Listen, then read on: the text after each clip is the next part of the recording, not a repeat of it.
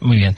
A ver, eh, lo que me genera ciertas dudas del sector teleco es esta ruptura de un gran soporte, pero es cierto que si el mercado recupera, eh, bueno, pues puede haber sido pues una última sacudida bajista que ha ido más lejos de lo, de lo que cabía a lo mejor desear que no esperar por técnico. Es decir, estas cosas pasan, es un tema estadístico, no es un tema matemático, con lo cual te puedes venir abajo y te saltan stops y esto sí que te tienen que saltar si es que, si es que has hecho una apuesta sobre los mismos.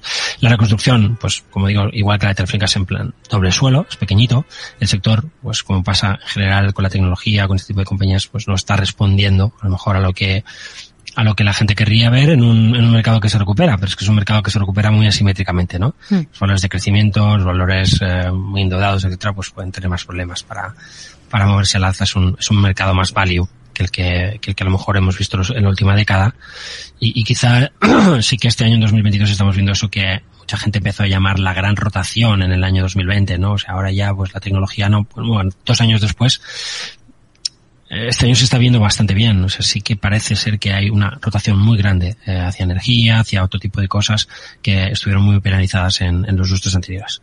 Eh, Telecos, pues no está con, sin, haber estado muy brillante en los lustros anteriores, no está siendo algo que de momento al menos esté atrayendo a, a al mercado, aunque hay quien los considera valores value, pues no, no, no estaría funcionando esta, esta hipótesis ahora mismo. Así que yo, como analista técnico, prefiero siempre la fuerza y la debilidad y, y como digo, pues no me siento muy, muy confortable y, y habiendo visto ese doble suelo en Telefónica, he descartado el patrón. He dicho, bueno, pues que gane el dinero otro analista técnico, no, no voy a ser yo. En el caso de